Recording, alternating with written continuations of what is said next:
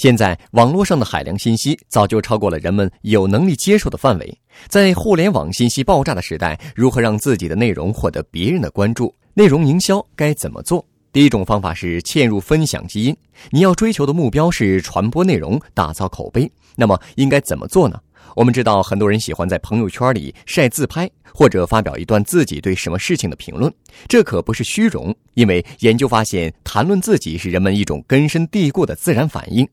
哈佛神经科学专家研究，人们在分享个人观点时，大脑的回路反应和人们面对食物、金钱的大脑回路反应是一样的。也就是说，人们都喜欢自说自话，利用这种分享自我信息的能力，让自己的品牌有可谈论性，就非常重要。举个例子，一家专门卖玉米馅饼的连锁餐厅做了两分钟的迷你动画电影。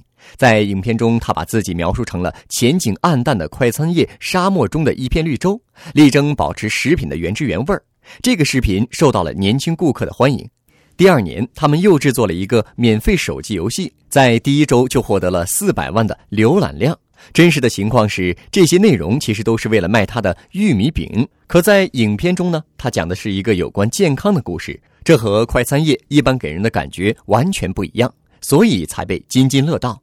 第二种方法是打造一个忠实粉丝社群，凝聚一个优质的粉丝群，这是成功的基石。这个忠实粉丝群体大概有多少人呢？根据调查发现，经常分享公司内容的人占这个公司总人数的大概百分之五。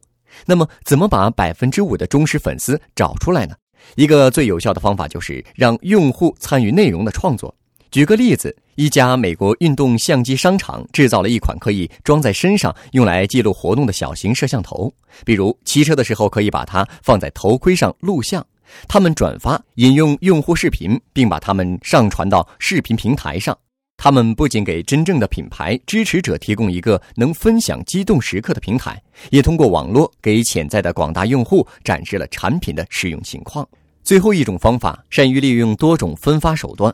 分发是人们很容易忽略的方法。